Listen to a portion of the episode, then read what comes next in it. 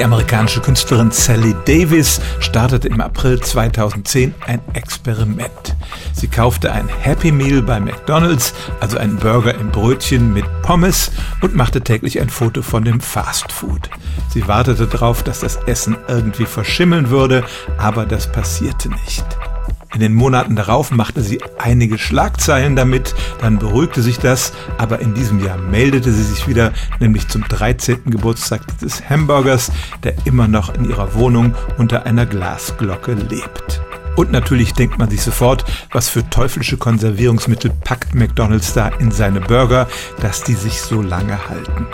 Die Firma aber beteuert, dass zumindest in dem Fleisch keine Zusätze drin sind. Das Brötchen und die Pommes mögen Konservierungsstoffe enthalten im Rahmen dessen, was erlaubt ist.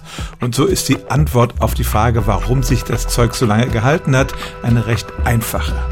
Damit Schimmelpilze und Bakterien ihr zersetzendes Werk tun können, braucht man vor allem Feuchtigkeit.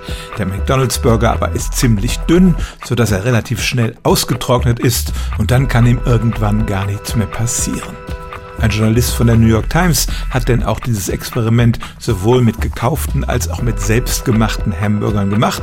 Es gab keinen Unterschied, die trockneten alle aus und hielten sich. Die einzige Ausnahme, wenn man den Burger samt Brötchen in eine versiegelbare Plastiktüte gibt, dann schimmelt er tatsächlich, weil sich die Feuchtigkeit darin hält und er nicht wirklich trocken wird. Also, sobald man Lebensmitteln die Gelegenheit gibt, gut auszutrocknen, dann halten sie sich wirklich sehr lange, zumindest optisch. In den Burger beißen würde ich nach 13 Jahren aber nicht mehr.